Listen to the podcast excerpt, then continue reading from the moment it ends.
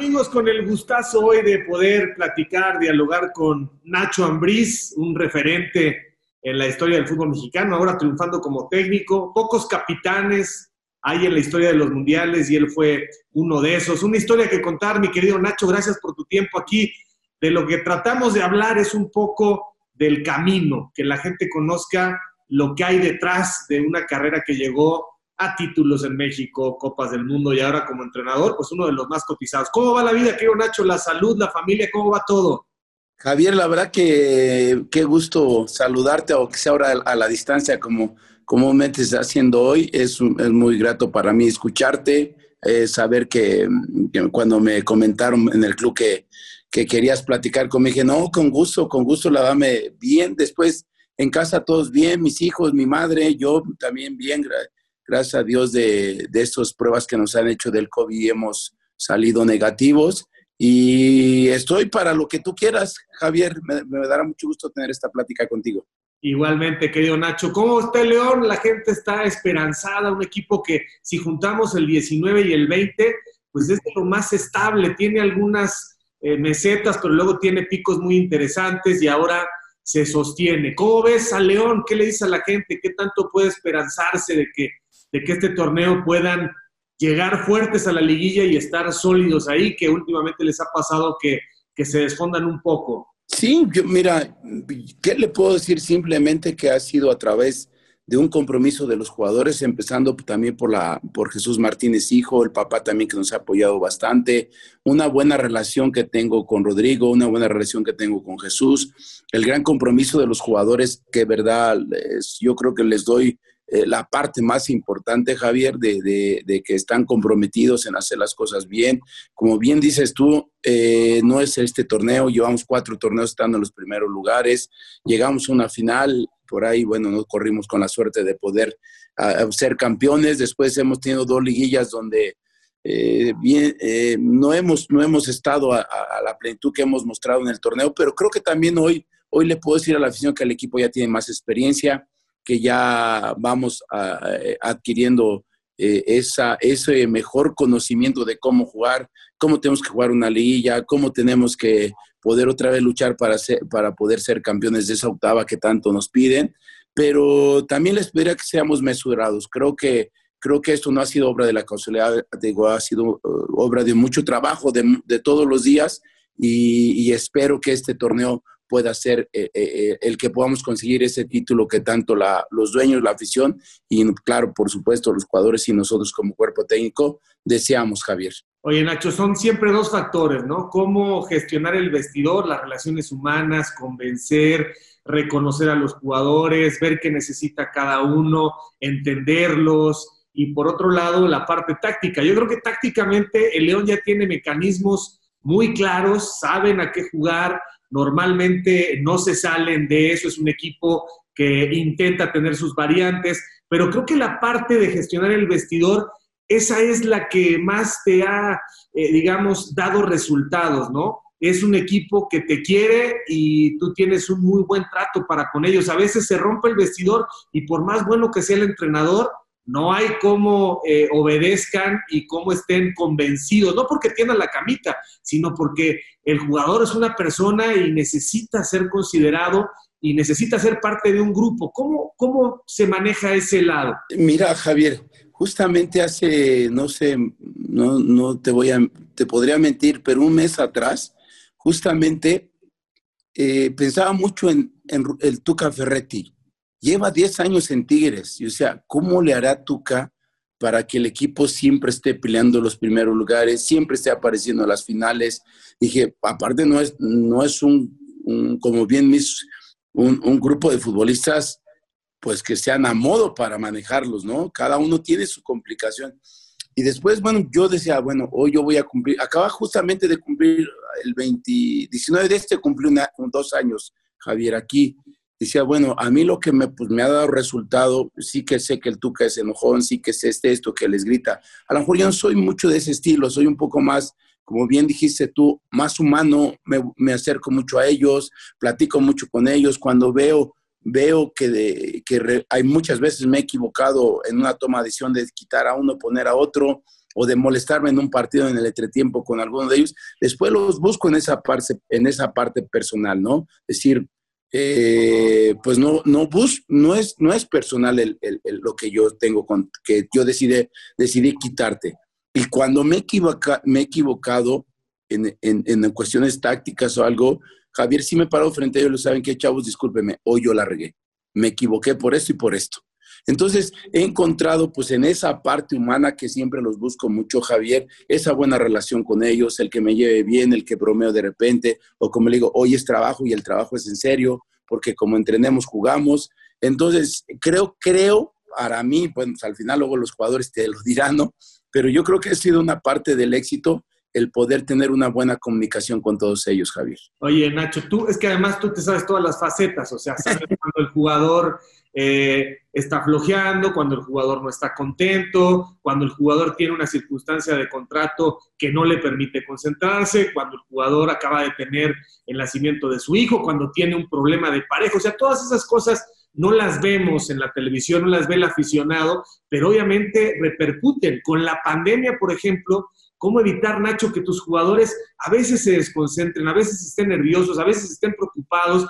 Pues porque no solamente están expuestos ellos, sino sus familias o los extranjeros, las noticias de Sudamérica, en fin. Eh, creo que hay que ser más conscientes de que no son máquinas, ¿no? Acabas de decir una palabra importantísima, Javier, no son máquinas, son seres humanos, ¿no? Así como como también eh, en esa parte humana me pasó en un partido importante para nosotros, me llega Fer Navarro y me dice, profe, eh, mi, está por aliviarse mi hija, yo, no, yo me quiero regresar, Fer, pues qué te digo, regrésate, vete, vete, que todo salga bien, y, bueno, pues ahora yo intentar arreglar con quién juega, ¿no?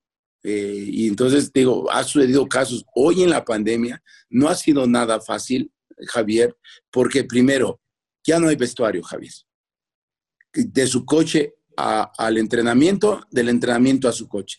O sea, el vestuario entre en, el buen sentido de la se rompió. Ya no hay ese convivio, ¿no? Luego viene otra parte, cuando están los cuando te dicen mañana examen y, y yo, pues imagínate, me dice el doctor, profe, como entre las 2 de la mañana, 3 de la mañana te doy resultados del mismo día, uh, pues a no dormir y esperar la llamada profe, tenemos tres, cuatro, armar otro equipo, Javier. Entonces, no te creas, no ha sido nada fácil. Mira que la verdad que el doctor y la gente que está alrededor de nosotros que nos ayuda ha sido muy importante para, pues para que tranquilizarlos también, para saber que los cuidados que deben de tener pues las familias, porque también es, otra parte importante para ellos, la, la, gente que entra a tu casa a ayudarte y después no te creas también el que de repente te sale contagiado, regresa y no te le pones un metro, te le pones tres metros de distancia. Entonces, Javier, no ha sido nada fácil, de verdad te lo digo, pero bueno, eh, el equipo lo ha entendido, nos hemos arropado entre todos y, ahí vamos, Javier, ahí vamos dentro de todo esto. Oye, Nacho, platícame quién es Ángel Mena. Eh, todos hemos visto la calidad que tiene, la inteligencia, la capacidad para interpretar el juego, pues, es un geniecillo, pues, al nivel de nuestra liga, es de los jugadores más talentosos. Eh, sin embargo, desde Cruz Azul y cuando llega León, no sé si le cuesta el creérsela, no sé si le cuesta el asumir el liderazgo. Hay diferentes tipos de líderes. Hay líderes como tú eh, en la historia de la selección nacional, hay líderes que gritan mucho, hay otros que no necesitan eh, utilizar palabras, sino generar el ejemplo. ¿Quién es Ángel Mena? Mira, pues era un chico con, con, Yo ya lo había visto en Emelec y me había gustado muchísimo, la verdad, lo había observado, pero se me hacía así, como bien dice, un tipo callado, un, tipo que no habla mucho. Eh, digo, eh, cuando lo trae Cruz Azul, yo dije, uy, qué, qué, qué, qué acerto de Cruz Azul haberlo traído. Cuando yo me empiezo a entrar que las cosas para él no pintan bien en Cruz Azul, yo me acuerdo, hablé con Igor, eh, que había lo de Caxa, y le pregunto, ¿cómo está Mena, Igor? A ver, platícame de él. Ya me empezó a decir, profe, pues no, no es tomado mucho en cuenta, es un gran jugador, entrena muy bien, es un profesional. Y le dije, no seas malo, ¿me puedes conseguir su teléfono? Me dijo, sí. Me lo manda, le marco, le digo, eh, estaban casi, no, pero como era un torneo regular todavía. Le dije, si tú no, si tú no sigues en Cruz Azul por ahí, no te interesaría venir a León. Me gustaría mucho que trabajáramos juntos. Papá me dijo, me dijo, profe, la verdad que se lo agradezco mucho, pero ¿sabe qué? Estamos eh, casi tirando el torneo, después empieza una liguilla. Discúlpeme, yo ahorita no, no me interesaría mucho pero si después de que acabe el, torneo, con gusto, ¿no? Después, bueno, tuve la fortuna de tenerlo y ya conociéndolo personalmente, yo lo único que le dije, yo te conocí en Emelec, eras así, eras así y me gustaba cómo jugabas. Ahora, yo eh, eh, cuando ya lo dije, ¿dónde te sientes como? Para mí en un principio, Javier lo quería de centro delantero, de segundo centro delantero. Eh, me dijo, ¿sabe que Yo me siento muy cómodo tirándome la banda, pero por, por derecha. Dije, ¿ahí te sientes seguro que ahí te sientes bien? Me dijo, sí, yo quiero jugar ahí. Ah, perfecto. Yo, yo nomás tengo tres cosas. Pido orden, intensidad y que siempre y luchemos por jugar bien al fútbol. Me dijo, y después juega como tú quieras, como tú te sientas a gusto. Y después ha sido pues muy grato recuperarlo, Javier. La verdad que es un tipo, como bien dice, a lo mejor no es ese, ese líder que grite, que, que, pues que quieras llamar la atención, ¿no? Es callado, de verdad es, trabaja muy bien, todos los días trabaja muy bien, siempre quiere más trabajo con Gerardo Esquivel que me ayuda a, los complementos de definición, siempre lo está buscando, siempre, siempre está, nos ha dado muy buen rendimiento. Es cierto que lo he perdido en una, en una final muy importante, por se me lastimó. Eh, en la liguilla, pues yo creo que no nomás él, Javier, creo que todos los que componemos el club nos hemos quedado cortos en, en las liguillas y yo hoy, hoy sí espero de todos ellos, he hablado personalmente y más de él en esta liguilla que estamos, que bueno, pronto está por acabar el torneo. Ese es el gran tema, ¿no? Y lo digo con todo respeto, que Ángel Mena responda en los momentos en los que su calidad tiene que marcar diferencia. Solamente él sabrá al final eh, qué ocurre y esperemos que ahora ya con este rodaje en la liga y con la presión que seguramente tendrá muy parecida, porque yo creo que ya va a haber gente, pues pueda responder.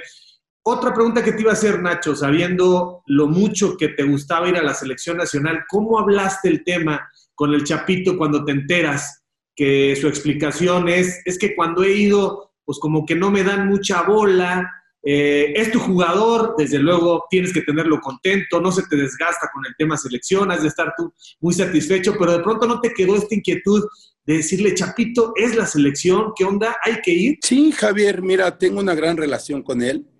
Eh, la va que me llevo súper bien. Mm, eh, desde que llegué fue con el primerito que hablé de lo que pensaba, de lo que quería con el club, de lo que quería cómo jugáramos. Y la verdad que se ha cambiado muchas cosas. Y en el tema de selección, yo lo notaba muy inquieto, lo notaba muy inquieto. Le dije, a ver, ¿qué, Luis, ¿qué traes? Digo, selección, me dijo, sí, profe, no quiero saber más de selección. Lo escuché, Javier, ¿por qué? Le, porque no me dijo lo que pensaba, me dijo lo que sentía. Lo mismo que declaró, digo, ah, bueno, luego conmigo personalmente a lo mejor ocupará otros términos, ¿no? No tan, tan limpio como fue eh, eh, en, lo que en lo que dio la declaración. Me decía, profe, tengo 34 años, eh, yo no veo mucha participación, no siento que tenga minutos. De repente vamos tantas gentes y a mí no me toman en cuenta. Entonces, ¿dónde, dónde quedo yo cuando dicen que estoy siendo el mejor jugador de la liga? Sea, pues yo siento que entonces no, no, no, pues no pinto nada, ¿sí? Dice, yo prefiero la verdad como los jóvenes que hoy tienen ilusión, que tienen, que tienen de, ganas de aparecer en la lista, ganas de, ir a las concentraciones y, convivir y, tener como esas experiencias.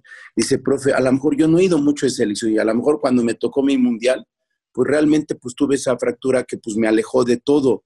Hoy yo veo llegar al mundial, pues ya tendría 35 años, profe. Dice, entonces no, no, no me veo. Te digo, lo escuché, lo escuché, le, dije, bueno, qué bueno, qué bueno que lo piensas así. Yo lo único te diría, pues háblalo, coméntalo, dilo, no te quedes con ello. Le dije, ahora escúchame a mí, no como el entrenador. sino como alguien que estuvo en la selección, que fue capitán de la selección, lo que significa ir a la selección, ¿sí? Y le dije, y dije, porque en esa parte yo te apoyo tu decisión, conmigo cuenta, yo lo único que te pediría, no pierdas tu alegría por jugar al fútbol, porque cuando eres, tú estás bien, estás contento, al equipo lo haces, lo manejas como tú quieres. ¿no? Entonces le dije, ya entonces yo le expliqué lo que significaba para mí, lo que, lo que, lo que era un orgullo, un respeto, ponerte la, la, camiseta de la selección nacional. Y, y, me, y después me dijo, me, dice, te lo agradezco mucho, Nacho, que me lo cuentes. Dice, pero mi decisión está hablada con mi mujer y con mis hijos. Le mm. dije, adelante, no tengo ninguna bronca. Nomás es que de después en México como que no se ve bien visto, o en, o en muchas partes porque todo el mundo quiere, quiere, ir a selección. Me dijo, no, y si, y si llega a ver algo en contra mía, yo aguanto el chapán, porque lo tengo muy bien decidido. Entonces, ante eso, Javier, ¿qué hago? No, no. Respetarle su decisión y hoy, hoy si lo, sigue estando tranquilo, sigue entrenando igual, está ilusionado con, con el equipo, quiere ser campeón, dice, tenemos que ser campeones, Nacho. Entonces, pues en esa parte yo me veo beneficiado que no está mentalmente, pues no le perjudica y, y, todos los días lo tengo, Javier. Sí, la verdad es un talento increíble, ¿no? ¿Qué, qué exigirle a Montes? O sea, que recupere la pelota, que esté ordenado, pero le dices, brother, eh, muévenos, ¿no? O sea, improvisa y tienes experiencia. O sea, ¿qué, ¿qué le dices? ¿Sé tú? Sí, sí, porque aparte, fíjate, Javier, que cuando yo llegué, Em, eh, hablamos con él, el preparador físico y todo. Eh, sí tiene una gran relación con Luis, eh, nuestro preparador físico. Le, habló con él, dijo, a ver, ya cambia hábitos de comer por tu edad, tenemos que entrenar así, tenemos que te tienes que meter al gimnasio. Y hoy, hoy mm, no lo tengo ni la menor. Es un ejemplo para los jóvenes que tengo, que tengo bastantes, y de verdad con todos habla, eh, por ejemplo, hoy es compañero de habitación con el avioncito y lo está, y dale, y dale, y inténtale, y no tengas miedo, tienes que, tienes que hacer, a, luchar por, por ganarte ya un puesto dentro del fútbol mexicano. Entonces, no nomás es esa parte futbolística, ¿no? Porque también le comenté, le dije, Luis, me gustaría que fueras capitán, pero no de, cinta, sino que me ayudaras a lo que tú, tú realmente tienes, pues, el ADN de este club Ayúdame a transmitírselo a los jóvenes. Y de verdad que, Javier, yo me siento, pero feliz de, tenerlo conmigo. Qué bueno, Nacho. Tienes ya 55 años, estás, estás bien de salud, estás en un momento de realización, estás contento, estás estable. Cuando volteas para atrás y ves al Nacho de los 5 a los 10 años, ¿qué sientes? ¿Qué, ¿Qué recuerdos tienes de esos primeros años? Porque esos son los años que nos dan eh, pues mucho sentido, ¿no? En el destino que después nos va tocando o vamos acomodando. Sí, Javier, fíjate que justamente en ese recuento que decía voy a cumplir dos años aquí en León, pero haciendo, voy justamente por ahí estoy en los 10 años de entrenador también. Entonces, pues es saber empezar aquella primera experiencia pues un poco locamente por el, más que nada por invitado por Jorge o, o convencido por Jorge Campos allá en Puebla, ¿no? Que estaba el equipo ahí medio que estaba peleando un descenso, eh, me, me, animan, voy y, bueno, al final se salva el equipo, pero más pensando, Javier, en jugador, no en entrenador. La verdad, yo cuando decido que se salva el equipo, veo la situación, dije, mm, mm, creo que esta cosa todavía no estoy preparado para esto. Me pensaba, hacía, cometí errores, o sea, todo lo hacía como jugador. Javier. Y entonces digo, no, eh, tiene, sale la posibilidad de irme a, irme con Javier a Europa, que es donde realmente me, llena de conocimiento, de ver otro fútbol, de, ver otras cuestiones, tanto tácticas y técnicas y físicas, y eso me permite a, a, mí, después de siete años estar al lado de Javier, pues crear una metodología de entrenamiento que hoy es con la que me respaldo mucho entonces, pero sí veo un, cambio total, ¿no? Después mi paso por, por, cuando regreso con San Luis, que el primer año me fue muy mal, el primer torneo, perdón, muy mal. Javier venía con una idea muy europea, eh, quererse a transmitir, transmitir a, pues, a jugadores un poco ya grandes, pues donde no, el convencimiento no era, no era, no, no los convencí realmente. Eh, yo pensé que quedaba fuera, dije, uy, me acuerdo mucho, Javier, de unas palabras que me dijo mi compadre el Capi Perales, que hoy me, me, ayuda.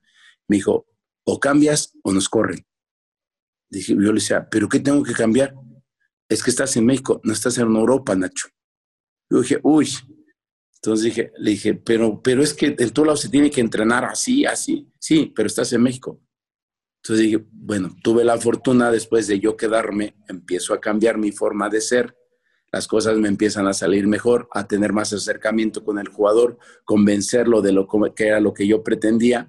Y después viene Chivas. En Chivas yo siento que fue una etapa también de, no, de no estudiar bien lo que era Chivas, no porque fuera mal, Javier, sino simplemente, pues a lo mejor porque son las pocas oportunidades de repente que se te pueden presentar. Dices, no, sí le entro, pero también no me di cuenta que, tenía Libertadores, que había, mm, eh, había, había muchos jugadores en la selección para los Olímpicos, había preolímpicos que se te iban casi arriba de 6, 7 jugadores, se quedabas, imagínate, cuando Libertadores, me acuerdo mucho, con Fierrito de 7 años de centro delantero contra un equipo como Vélez, dije, pues ¿dónde? ¿Cómo competimos, no? Entonces, pero que al final yo creo que también me, me, dio mucha experiencia. Después, bueno, quedé fuera de ahí, trabajé muy poco porque vino el proyecto de En paz descanse del señor Johan Cruyff. Y bueno, yo quedé a un lado. Eh, me estaba así un poquito a la deriva y, me, y, me, ayuda. Y Jorge otra vez vuelve a Campos, que me llevo muy bien con él en el proyecto, entro en el proyecto de Querétaro, ¿te acuerdas? Con el señor Amado Yáñez. Ahí las cosas, eh, eh, llego otra vez a pelear descenso, calificamos, pero como no, no, habíamos sumado, nos habíamos quedado por, el, por la porcentaje fuera, pues no, no calificamos, descendió el equipo, eh, compran otra vez una franquicia, ahí me va bien, calificamos, y después, bueno, quedo fuera cuando se viene el proyecto este de Ronaldinho y de todo esto, quedo fuera, Javier. Después viene lo de América, que es también otra etapa importante en mi carrera, ¿no? Un, equipo pues, muy, muy diferente de los que había, de los que había entrenado. Y bueno, pues, es hablar de más de lo que sucedió en América. Bueno, tuvimos la fortuna de ser campeones de Conca Champions, me quedé en dos semifinales. Yo siento que la segunda contra Monterrey era la oportunidad de poder haber sido campeón con, el equipo, porque lo veía el equipo bien, el equipo estaba mejor de, de, futbolísticamente y en el ambiente entre los jugadores. Y después, bueno, con una mano que por ahí nunca existió, que fue de, de Samudio, nos, en el penal quedamos fuera de esa, de esa final que era contra Pachuca. Después digo, no sé si la hubiera ganado o no, pero sí sentía que el equipo ahí podía ser campeón. Salgo de América, y después llego al equipo pues de mis amores, al que me había dado pues todo lo que por lo que soy. Hoy como fui como jugador y ahora como entrenador que fue el Necaxa, un año que me tocó padre porque fuimos campeones de Copa, después bueno por cuestiones un poco ahí administrativas que vuelvo a quedar fuera. Y pensé que ya se acababan un poco porque pues no, no, no había tenido así, eh, sí es cierto que venía a ser de CONCACAF con América, eh, eh, campeón de Copa con Necaxa, y dije no, y fíjate qué curioso, Javier, porque había yo estudiado dos equipos que a mí en lo personal me gustaban. Uno era el Atlas y el León. Y los, León lo tenía, pero bien estudiado. Cuando realmente me, era casi por ahí un 16, 17 de septiembre, hace dos años atrás, eh, don Jesús Martínez, papá, me marca y me dijo, oye, quiero hablar contigo, que no sé qué, ve a León, que, que mis hijos. Nunca me imaginé, de verdad, eh, Javier, que las cosas me fueran a salir tan bien y que el equipo desarrollara un fútbol tan bonito como el que yo tenía en mi cabeza. En algunos equipos me había acercado más o menos de lo que pretendía, pero pues, te hago un recuento ¿no? un poquito tardado, rápido, de 10 años y que hoy, bien dices tú, soy un tipo de 55 años, no le debo nada a nadie, eh, disfruto mucho estar aquí en León, eh, las cosas me están saliendo bien, ¿Qué más te puedo decir? Simplemente ojalá con esta forma de jugar, eh, Javier, podamos ser campeones. Oye, Nacho, a ver, cuéntanos en qué colonia son tus primeros años, dónde andan tus hermanos, tus papás viven, no viven, ¿cómo fue esa primera etapa de tu vida? Uy, me vas a hacer retroceder varios años, Javier. Mira, soy de Culhuacán, Iztapalapa, como dicen Buenos Ángeles Azules de Iztapalapa para todo el mundo. De ahí soy. Eh, ahí vive mi madre, mi madre vive, tiene hoy tiene 80 años. Mi mamá se llama Teresa Espinosa Mercado, mi padre ya falleció, mi padre está, eh, señor Ignacio Ambriz Martínez, trabajó, trabajó casi una gran parte, o una mayor parte de su vida en el cine mexicano, Javier, era jefe de staff, ¿no? Entonces, bueno, pues ya, como que traía yo muy pegado algo dentro del medio artístico o del espectáculo, Javier. Eh, y conocí muchísimos, muchísimos artistas por muchas películas que acompañé a mi padre, que, trabajaba él ahí. Eh, mis hermanos es Fernando, el mayor, Leticia, luego sigue Sara, sigo yo y el más chico, mi hermano Edgar, que le hicimos el callo. Él sigue metido en lo que es el cine mexicano. Javier sigue estando, es jefe de staff. Es el único que siguió lo de mi papá. Y, y pues una, una, una niñez, pues, pues carente de muchas cosas del barrio, de, digo, no que nos faltara, eh, nunca faltaron los frijoles, eso sí, pero también un, un, un, ¿cómo te puedo decir? Haber aprendido valores importantes, Javier, en casa, ¿no? El, como el ver a un padre siempre trabajar, que nunca faltara la comida en casa, eh, aunque, aunque fueran frijoles, pero nunca faltaron, un tipo que nos hizo muy, un hombre muy trabajador, muy responsable, eh, fíjate que te comento una anécdota de un día. Fui a ver una obra de teatro Los Albañiles con Inclán, con Sayas, y yo estaba en selección. Y fui, fui a verla junto con, con la madre de mis hijos y, y, ya no pues, empiezan a hablar. No, aquí hay una persona que de verdad que admiramos, que queremos mucho. Y empiezan a hablar, a hablar y pues malamente yo me paro el cuello cuál, todo lo que decían no era para mí, sino para mi papá. Eh, lo, le reconocían que lo gran trabajador que era, el gran responsable que era, lo que les, él, les transmitía a ellos para ser gente de trabajo, de trabajo respetuosos. Entonces, pues realmente es esa parte mía que hoy me ve, pues yo creo que es un poco mucho de mi papá. Digo que hoy, hoy pues ya, ya, ya, ya, ya está en otro lado, Javier, pero pero bueno, es grato recordarlo, o sea, porque, porque luego cuando está, estoy con la madre, me dice, eres igual a tu padre, trabajador, responsable. Dije, no, nomás yo, mis hermanos también, todos son iguales, son trabajadores. Y, y entonces, pues ahí, ahí, empecé a, ahí empecé a cascarear. Me acuerdo las, las, estas cascaritas de la calle con las piedras y, con, y aparte, pura tierra, Javier, cuando llovía ni te cuento. Era, de repente salías con los zapatos todos rotos o con las uñas voladas porque, porque no, había, no había para más. Pero digo, es esa parte y hoy cuando voy, regreso, que ahí sigue viendo mi madre y voy y, veo a muchos, pues muchos que conocí o que luego me invitan, pues digo, algunos ya mal, mal en el aspecto pues, pues del alcoholismo, de las drogas, pero cuando voy y los veo y me saluda, pues no te creas, cargo pilas, eh, recuerdo de dónde soy, de dónde vengo, y, bueno, pues lo único que busco es tratar de ser en, en cualquier circunstancia de la vida que me ha tocado, tanto las malas como las buenas, Javier, intentar siendo la misma persona de humilde y sencillo, porque bien decía Miguel Magia eh, vivimos en una burbuja que muchas veces no nos damos cuenta de bastantes cosas que hay alrededor de nosotros, Javier. Oye, Nacho, ¿y la relación con tu padre cómo fue? ¿Hace cuánto que falleció? Justamente cuando llegamos al Atlético de Madrid, Javier, mm.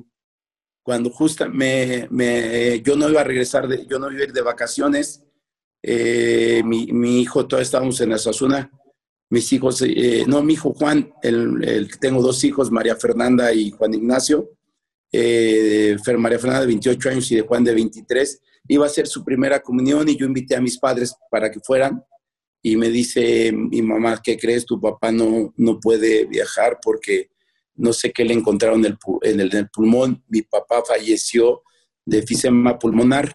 Eh, yo creo que a él le debo que yo no fume, porque no, no, me, no, no me gustaba verlo fumar y yo creo que eso me ayudó a, a que yo no fume. Eh, tenía una muy buena, una relación, una relación, Javier, pues como muchas veces los hijos nos equivocamos, ¿no? Juzgamos cuando no tenemos que juzgar. Eh, era corta porque, bueno, él le gustaba mucho. Él quiso jugar profesionalmente. Eh, se en aquellos años se probó en el, en el Atlante y se había quedado, pero la madre le dijo, y, sí, ¿y quién va a traer el dinero para comer en casa? Entonces, bueno, pues decide que no. Que es esa parte de jugar al fútbol no, no le da. Mi madre, yo nunca lo vi, lo vi ya un poco ya de mayor en algunas, eh, estos que estaba en un equipo del barrio, eh, me decía mamá que le pegaba impresionante, de fuerte. Dice, ah, tú sacaste ese don de tu padre. Dice, tu papá era verlo ganar cartones de cerveza en los tiros libres. Apostaban, dice, eh, ¿a qué es gol? ¿A qué no es gol? ¿A ah, bueno, cuatro cartones de cerveza que es gol. Entonces, mm, digo, en esa relación ya más personal de padre-hijo, pues Javier, mm, a lo mejor no la hay mucha porque a los 17 años me salí de mi casa, a los 19 ya vivía con la mamá de mis hijos, a los 21 ya estaba casado. Entonces, no te creas, no hay una relación tan fuerte, ¿no? Pero que, que siempre me dio consejos, siempre me decía, ¿y por qué no intentas esto? ¿Y por qué no intentas el otro? yo decía, uy, si me hago igual entrenador, ya tengo otro entrenador en casa, como que, como que no va. Pero creo, creo que al final algo que él se sentía, te lo puedo asegurar, orgulloso de lo que logré futbolísticamente. Hoy pues estaría igual de feliz verme en algo que me gusta o que le gustaba. Y, nada, Javier, simplemente digo, eh, eh, sí hay momentos en que extrañas decir, hijo, ¿cómo no está este viejo para hablar con él, no? Pero bueno, se adelantó y así la vida, Javier. Y se murió muy joven, ¿no? Sí, 75 años. 75. Oye, Nacho, ahora que hablabas de esas amistades, saco el tema porque tú lo has hecho público y siempre tratas de transmitir un mensaje.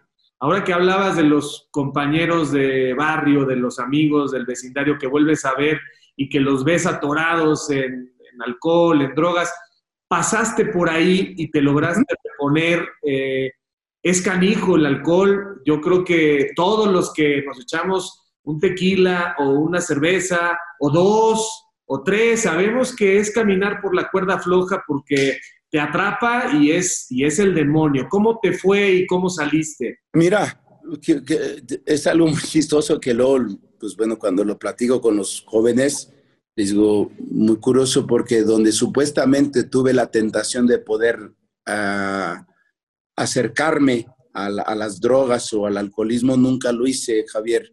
Lo hice ya un poco, un poco en la parte profesional, cuando ya jugaba fútbol, ¿no? Entonces dice, es cuando me acuerdo un, día el negrito Modina, no sé si lo recuerdes.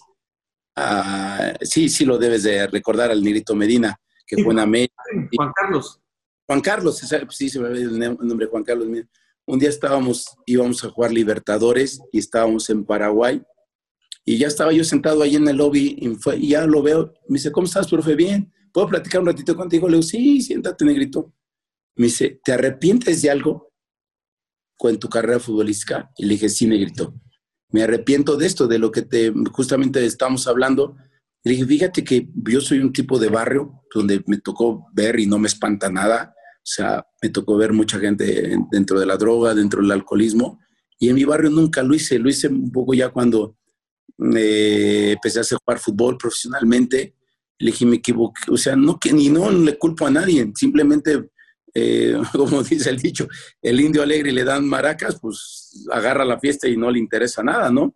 Y le me empezó a gustar, me probé la droga, me gustó, y le digo, y tuve pues dos, dos años, casi tres años el problema de la drogadicción, eh, Javier, donde no me fue, pues yo digo, no me fue nada bien. Sí es cierto que te sientes Sansón, sí es cierto que dices, ah, aquí no pasa nada, soy deportista, esto, pues no tengo ningún problema. Eh, una cosa te lleva a la otra y después, bueno, después de verdad que, es, que fue algo que me, todo mundo me pregunta que si busqué ayuda.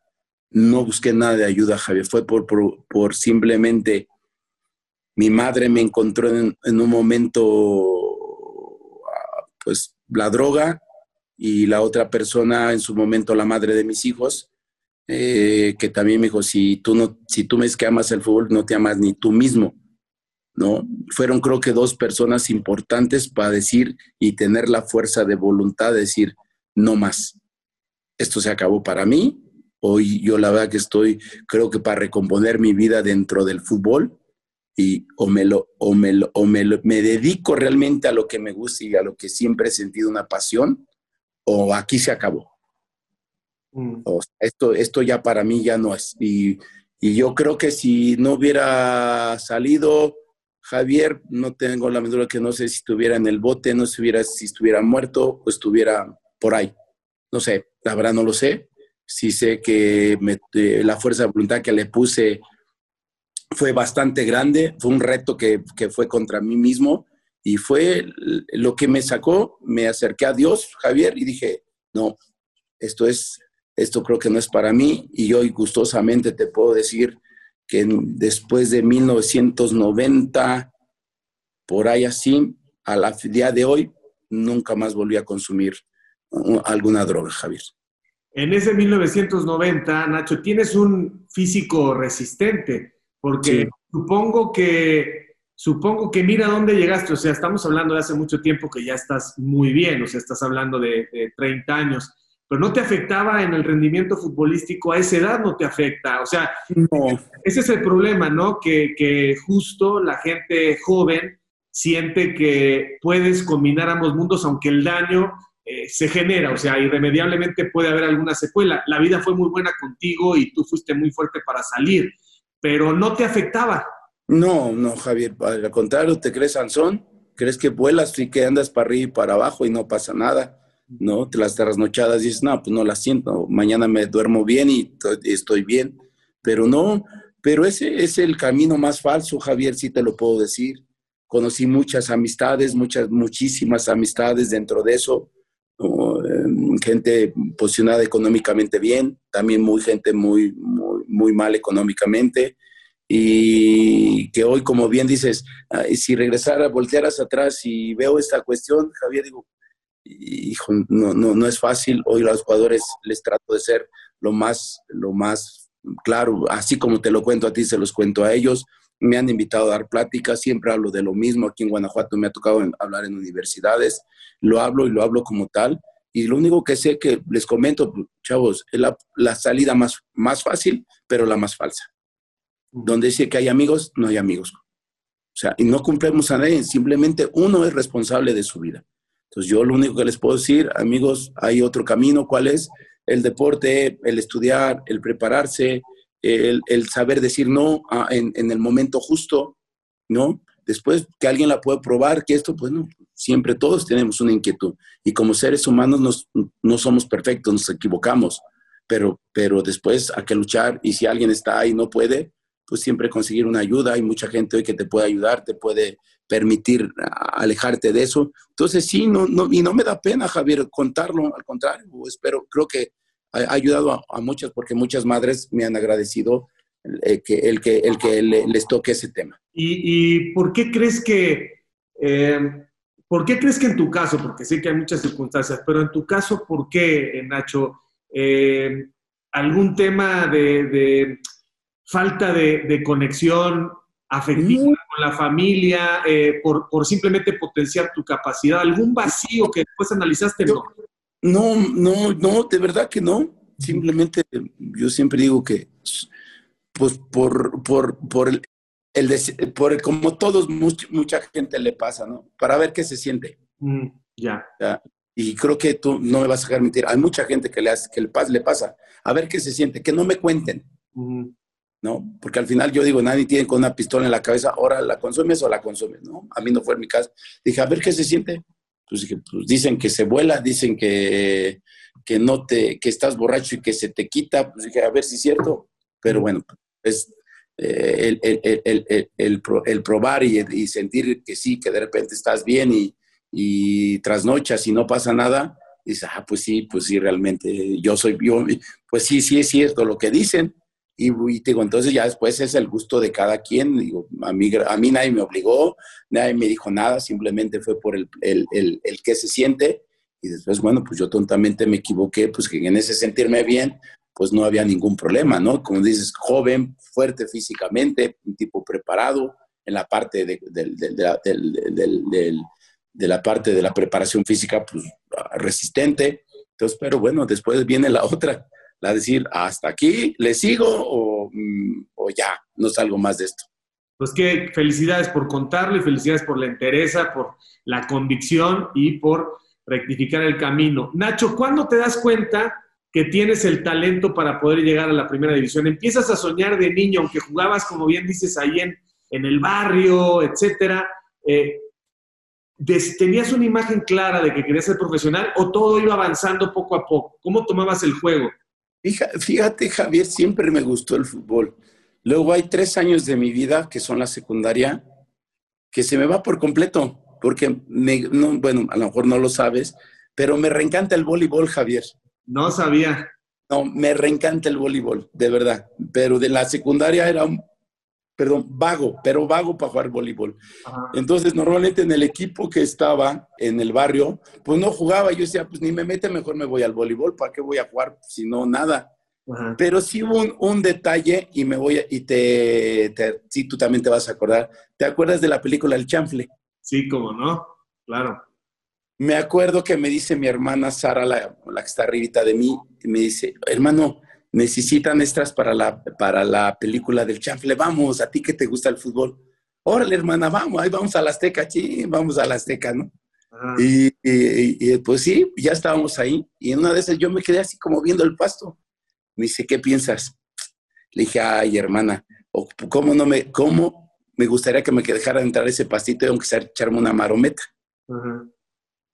Y, y, entonces y, le dije, un día, hermana, yo voy a jugar ahí. Me dice, estás loco tú. Ah, bueno, va, pues ya nos quedamos con, echándole porras al chanfle ahí la película, ya nos fuimos a casa. Y después, y después pues, es, eh, ya yo sigo, digo, esos tres años de la secundaria eh, mis amigos me decían, bien, no, ah, ni, juego. Digo, pues ¿para qué voy? Y, me, y, ya terminando la secundaria, ya me dice uno, el señor Juanito, que ya falleció en paz descanse de ahí, del barrio de Tula, de ahí de mismo de Culhuacán, se llama Alto el equipo Tula 13. Al equipo ese, la verdad que jugaba muy bien Javier ese equipo. Había muchos jugadores muy buenos. Entonces yo ya me, me voy con ellos, empiezo a jugar, empiezan a hacer el equipo para el torneo de los barrios del Heraldo de México, ¿te acuerdas? Pero ya, ya, ya metí un gol, pero, pero, y de ahí empiezan a salir, empiezan a llevar jugadores de los que, del que había muy buenos, y de ahí salen los cos, no si te acuerdas de Agustín, de David y de Ulises Ajá. Para eh, Ulises, Ulises, Ulises y Agustín se van al Atlético Español, David se va al Zacatepec, y entonces como que, y luego otros se van a, jugar el a segunda división, que los empiezan a llamar. Dije, dije ah, pues, ah, Chirón, pues sí, aquí sí hay posibilidades de, ver. Pasa el tiempo, yo me, yo me, me, me, me, llevan a dos torneos de los barrios. Llega también otro señor en paz descanse, que ya falleció, el señor Manuel Fernández, que conocía muy bien, e, era español, conocía muy bien a don, a don Enrique Fernández ¿Te acuerdas? Uno de los, eh, que fue el dueño del presidente Celaya. Sí, el dueño del Celaya, sí. El, dueño del Celaya, me, me, me, dice, oye, ¿no te gustaría probarte en el Atlético Español? Le dije, pero, pero pues nadie me ha visto, o sea, nadie me ha dicho, yo te llevo. Le digo, me le digo, ¿en serio? Me dijo, sí, yo te llevo. Y me consigue una prueba, Javier. Me consigue y me, y me, y justamente era ¿Te acuerdas que era el primer equipo, la reserva profesional y había un tercer equipo? La reserva central, ¿no? La reserva central, exactamente, Javier. Y ahí llego y es el, otro, lastimosamente, que también ya falleció, el profe Benjamín Fale, el entrenador. Llego a probarme y me, y me, y pues sí, me, me, dan, me, me, ven, me ven, una semana. Y yo dije, no, pues ya no, creo que no la hice. Y me dice el profe Fal, a ver, ven, Ambris, ven. Dice, a ver, pégale a la pelota. Y me, me dice, ponle, me puso cinco pelotas, pégale. Y, y, pues, pues, ya traía yo ese, pues es, esa, esa, piedrita en el zapato que le pegaba bien. Esa bazuca, Nacho, esa bazuca. Y me dice, oye, le pegas muy fuerte a la pelota. ¿Qué practica? Le dije, no. Le digo, no, la verdad no. Me dice, me gustaría que te quedaras. Y de ahí de ahí que iba yo a cumplir 17 años, Javier, a la fecha sigo estando dentro del fútbol. Oye, a ver, lo contaste muy rápido. ¿Qué tan buen estudiante eras? O sea, obviamente... Muy malo. Muy malo. A los 17 años dijiste, del fútbol me agarro, pero antes eras de esos cábula, que copiaba, que no ponía atención, rebelde. Javier era muy malo, la neta. La verdad, no, era, no era bueno para la escuela. Yo trataba de copiar, puta, cuando me ponían a leer, que ya te acuerdas que le, por, por, ¿cómo se llama? Por bancas leen. Uy, que no llegara conmigo. un desastre, era un desastre para leer también. Era, era, era, era si no, era todos los días machetearle, no, no hubieras terminado. Y bueno, hoy simplemente académicamente, Javier, pues no tengo una gran preparación. Terminé la secundaria y mira, persínate y, dale al fútbol, Javier. Pero si eras buleador, eras lidercillo, eras cabecilla en el barrio. Había un grupito, teníamos un grupito, pero ¿sabes de qué? Lo que pasa que éramos de estar jugando, Javier. No de maldoso, sino de estar jugando. O sea, de estar jugando. Salíamos, terminamos y eran las 10 de la noche y jugando en la calle, ¿no? cerca de casa de mamá hay un mercado que, que, cuando se armaban las fiestas del pueblo salía el mercado, no, era nuestro estadio azteca, pero impresionante. Era de jugar todo el día, estar todo el día.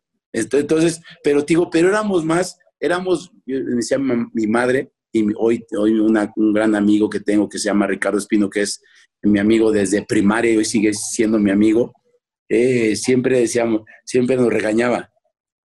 Y tú, cochinilla, le decían cochinilla, tú, cochinilla, nomás lo vienes a sacar, nomás, mira, mira nomás cómo vienen. Todos, mántense, nos bañaba el, el, el, en, en, en, el, en, el, en el lavadero, Javier. Órale, con agua fría, órale, váyanse, hijos tales por cuales. Y pero, pero te digo, fue, fue una infancia bonita. Te digo, porque no te, pues en, el barrio Javier no había mucha maldad, ¿no? Había, pues sí, había la gente que tomaba, que es, pero todo el mundo se conocía, pero sí me tocó vivir una, una, una infancia, digo, y de escuela, pues ni hablemos, Javier, eso sí no me la toques, por favor. Oye, y a los 17 años que el Necaxa te invita, les dices a tus papás, Oigan, este, les preguntas, no les preguntas tu papá qué dijo, tu mamá qué dijo. No, mira, una vez que me pruebo, porque era, era justamente 1981, Javier, por ahí así, ah. eh, que era el último, el último torneo del Atlético Español. Justamente era el último año del Atlético, y que ya en el 82 pensaba ser Necaxa. Ah. Eh, yo le, ya agarro, y mi, mi mamá a mi mamá no le gustaba mucho que yo jugara fútbol. La escuela, la escuela, la secundaria no sabes cómo me traía. Uy, me, traía muy corto en la secundaria. Y para el fútbol, no, nada, nada. Y el que realmente me ayudaba siempre mi papá, por la ventana me sacaba mis cosas y me decía, hay tantas cosas, ya vete, córrele, córrele. Me mandaba a jugar. A mi madre no le gustaba mucho. Y, y, y, y entonces pues en esa, en esa parte, te digo, fue, fue el que más me ayudó, fue mi padre, para que me escapara a jugar fútbol. Y, entonces, muy, muy, muy, le, un día le digo, oye, le digo a mi mamá, ma, este, fíjate que me fui a probar un equipo de primera división y me quedé. ¿Qué? ¿Estás loco? ¿Y la escuela? Si te tienes que hacer el examen para la prepa. Le dije, para la prepa no, ma. Le dije, no, digo, me tengo que, y se entrena en las mañanas, yo no puedo ir a la prepa en las mañanas. No sé, ¿no? Y que le gritan papá, Ignacio, ahí viene. Y dije, a ver, este no sé qué, que ya no sé qué, dónde va a ir a jugar, que creo que ya se va a ir de la casa, que no. Y le, digo, dice, a ver, ¿tú qué traes? Le dije, pues, ¿sabes qué? Que me, me, invitaron a probarme a un equipo al Atlético Español y me quedé y ya desde mañana empiezo a entrenar. ¿Y la escuela? Le dije, pues es que no sé, porque entreno en la mañana y en la tarde, pues voy a buscar a ver dónde estudio. Pues fue, mm, pues nunca estudié, Javier, me fui, dediqué al fútbol y desde ahí me quedé. Dentro del, ahí me quedé con el Atlético Español, justamente. Qué fantástica historia, Nacho. ¿Y tu primer contrato? Eh, Uy. ¿Qué sería hoy? ¿Serían hoy como dos mil pesos o qué? Me acuerdo, me acuerdo, eran 800 pesos mensuales, Javier. Ajá.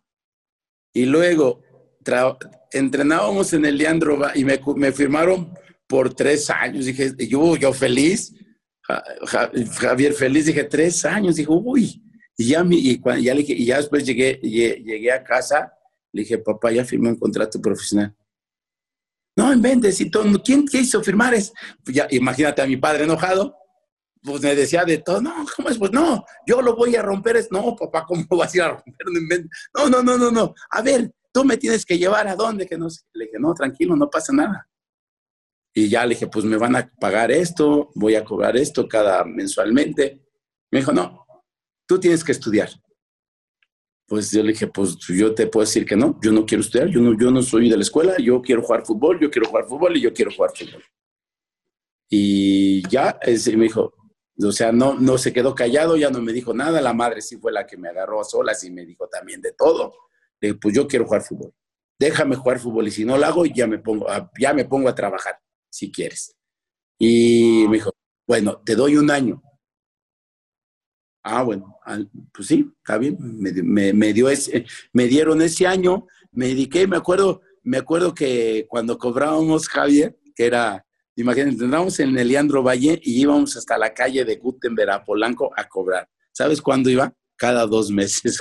era lejísimos, me gastaba más en los camiones y en el metro que en lo que cobraba. Dejábamos a que, perdón, eh, eh, o sea, se juntaban las quincenas yo decía, no, luego me decía, el, me acuerdo el secretario, Nacho, tienes que ir a cobrar. Es que me queda bien lejos, le digo, no puedo ir a cobrar. Y ya cuando de repente decía uno de los del primer equipo, ándale, te echamos un rayo, ya te dejamos y luego ya te dejamos entrar al metro, ya para que te regreses a tu casa. Era cuando iba a cobrar, Javier, pero digo, aquellos tiempos, pues fue algo, muy padre, Javier, para, para lo que hoy te puedo contar dentro de mi carrera futbolística. Pero todavía ahí no detonas, te vas a Salamanca, luego te vas a León, ¿no? No, no, es el Salamanca, este, Javier. Fíjate que, que mm, debuto muy joven, también antes de cumplir 18 años debuto, con el ya siendo Necaxa, en, Morelia, cuando, ¿te acuerdas aquel Morelia de Rocha que andaba re bien? Ajá. Juan, pero muy bonito que los traía el, señor Tota Carvajal. Horacio eh, Rocha, ¿no? Sí, Horacio Rocha, sí, que era el goleador. Ahí me toca, ahí me toca debutar eh, empieza a hacer, empiezo a hacer mis pininos dentro de ya la reserva profesional y en el primer equipo. Después me, llaman a selección para jugar, eh, para jugar, eh, para estar en la selección para el, el, 1983, el Mundial de México, que al final quedo en la última lista, no me quedo. Y después todavía daba, daba la, la, edad para el Mundial del, del 85, sí, del Mundial del 85 en Rusia, en Bakú. Y a me toca ir, o sea, me toca ir bien. Yo regreso de ese mundial. Eh, Javier, para, eh, me acuerdo que estaba el profe Pichojos Pérez, de entrenador, empiezo a jugar, pero me empiezo a, me empieza a ganar, por lo que hablábamos hace rato, Javier, ¿no? un, un, traguito de más, en ese momento no eran drogas, era un poquito el alcohol, empiezo a tener una vida no, no acorde a lo que necesitas para seguir jugando al fútbol. Me voy eh, en ese tiempo, cuando yo, yo siempre como que le guardé un poquito de recor al profesor Mario Pérez, de que él era el que me había quitado de ahí, cuando yo ya había venido del Mundial, ya empezaba a ser titular, pero pues, el grave error que el, responsable era yo, no él, ¿no? Pero yo la agarré contra de él eh, yo me voy no al Celaya, sino al, al este, digo, a Salamanca, al Toros Texcoco, Javier, que lo compran los que habían sido los dueños del Atlético Español. Antonio Ordóñez, don, este, eh, don, eh, Emilio Fernández, este, Enrique Fernández, perdón, y no, ay, el otro se me fue, se me fue el otro nombre de, de, los, de los dueños, entonces ahí, fui, ahí me fui a jugar un año. ¿Era Antonino no? No. ay, ay, se me fue. Eh, eh, Enrique, Enrique Caruz. no, ay, no, se me fue el nombre, eh, Javier. Pero eran ellos los dueños. Entonces me voy un año a Texcoco. Pero ya, digo, ya andaba yo un poquito mal dentro de lo otro que te, te mencionaba. Después de ahí me quedo un año, me dicen, me dan las gracias, no tengo, no tengo dónde irme y, me voy a Irapuato a ver que había una posibilidad y, me quedo a entrenar ahí. Conocí a Tilio Ramírez, me quedo ahí, me, me hace favor de, de, aceptarme en su casa, que lo ha tenido compañero de Atlético Español.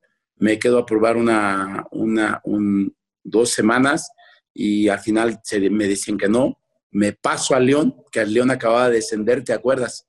Eh, y voy a probarme y, y en ese momento era era Pedro García el chileno el entrenador y estaba el Camarón Irturralde de, de, director deportivo y, les gusta mi forma de jugar y me quedo y me quedo ahí me quedo dos años justamente, Javier, aquí, ahora aquí en León, pues donde, donde, donde hoy radico, Nor.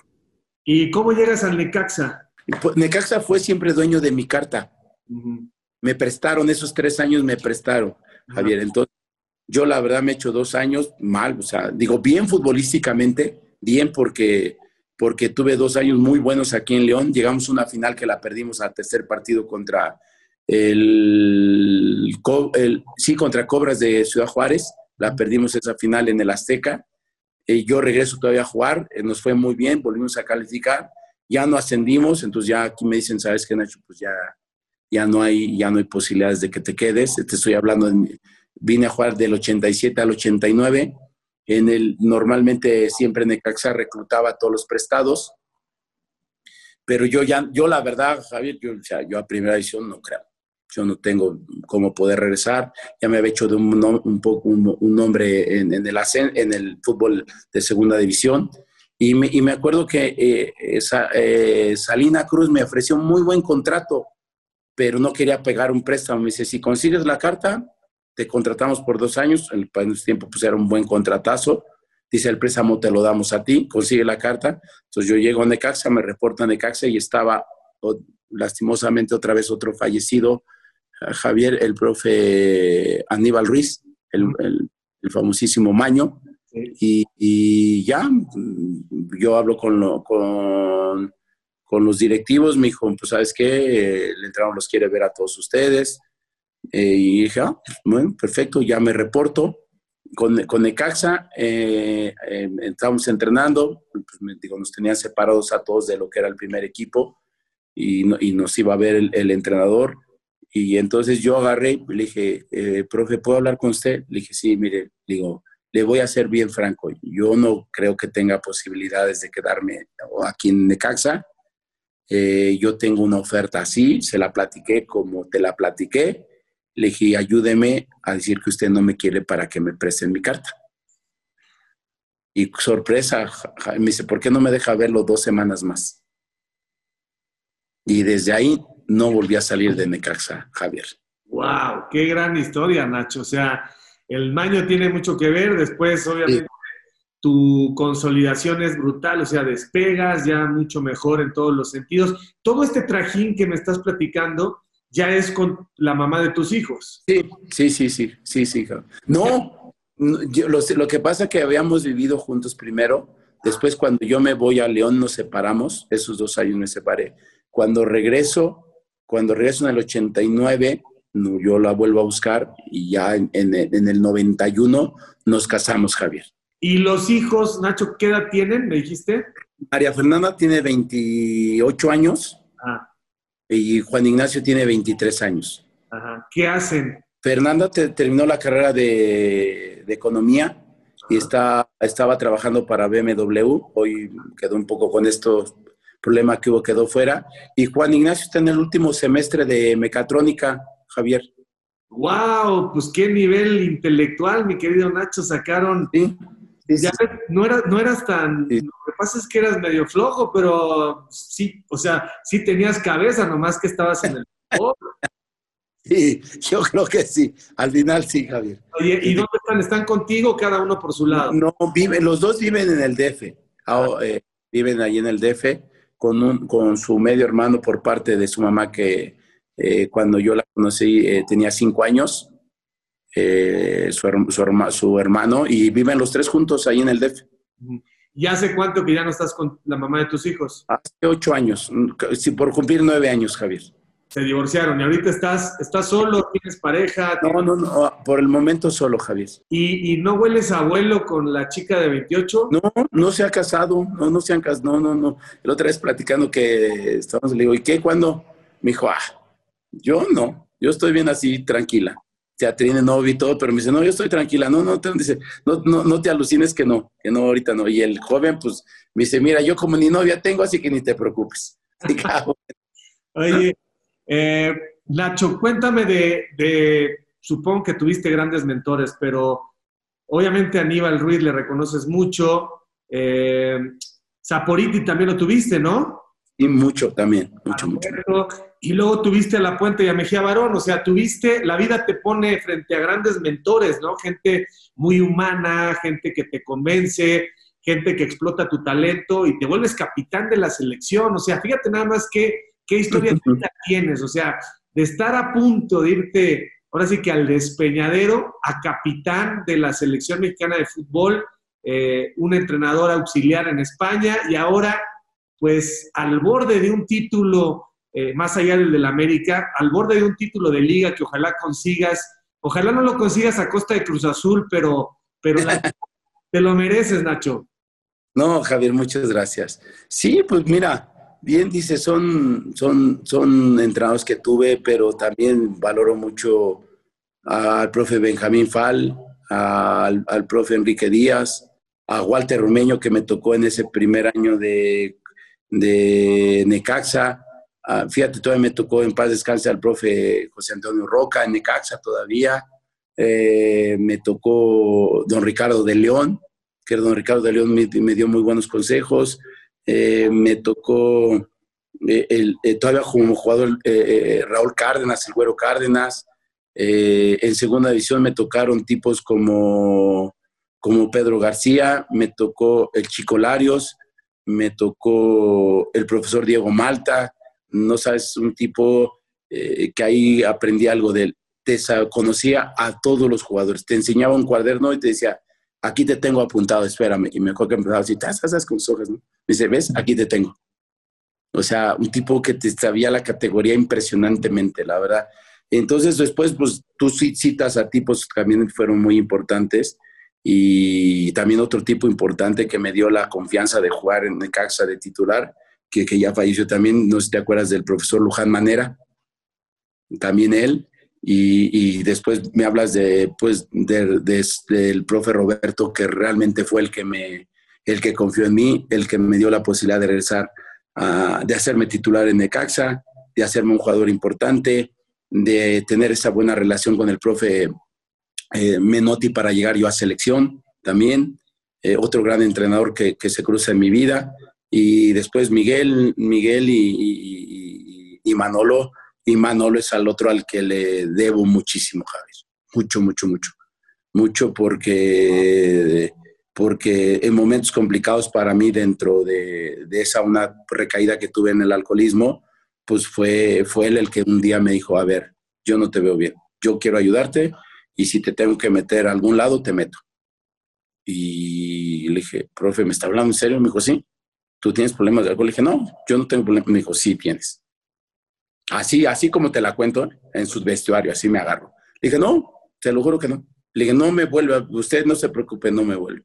Pero cuando salí dije, en la torre, ya me, ya me, o sea, ya se dio cuenta. Y hay otra, otra etapa importante de mi vida para, para poderme hacer el jugador que tú me dices de selección, de ser capitán, de, de, volver a recomponer cosas. Pero de que, que, no, yo sentía que para mí no, no, iba a ser un problema.